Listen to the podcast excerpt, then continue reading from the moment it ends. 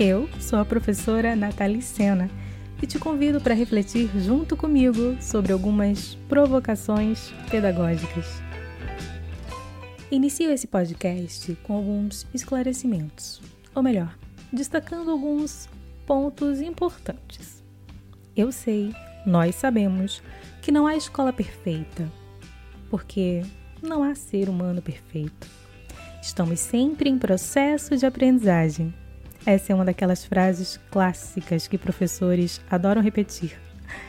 É óbvio que diversos fatores interferem no funcionamento, na dinâmica de cada instituição escolar e na qualidade da educação que por ela é ofertada.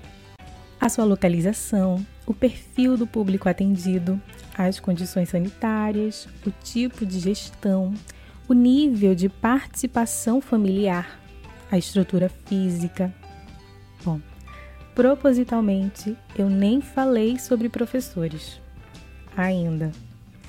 Claro que o trabalho docente é que move essa complexa engrenagem educacional. Uma categoria tão desvalorizada e tão necessária. Eu estou gravando esse episódio no dia 30 de janeiro de 2021, no contexto de muito debate sobre a volta às aulas em plena pandemia. São diversas as opiniões sobre a retomada das aulas presenciais. E a voz menos ouvida é a dos professores. Ou melhor, é a dos professores que têm medo de adoecer, de precisar de um respirador, de morrer, de contaminar seus familiares, de perder seus familiares.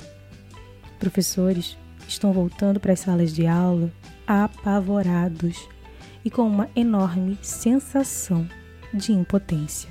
Na TV, reportagens mostram o quanto as escolas estão preparadas e seguindo os protocolos. Tudo parece perfeito. Já nas redes sociais, a realidade surge escancarada. Crianças compartilhando brinquedos, profissionais com rostinho colado com as crianças nas fotos.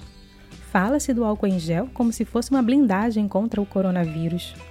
E em meio a tudo isso, a sensatez de quem quer de fato sobreviver à pandemia e colaborar para que outros também sobrevivam, essa sensatez é menosprezada, pior, ridicularizada.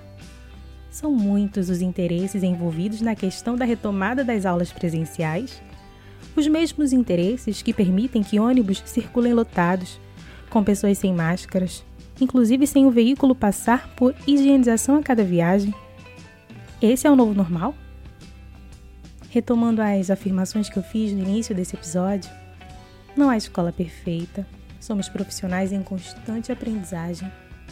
Sendo assim, o que aprendemos no contexto da pandemia? Que a solução é fingir que ela não existe e chamar isso de novo normal?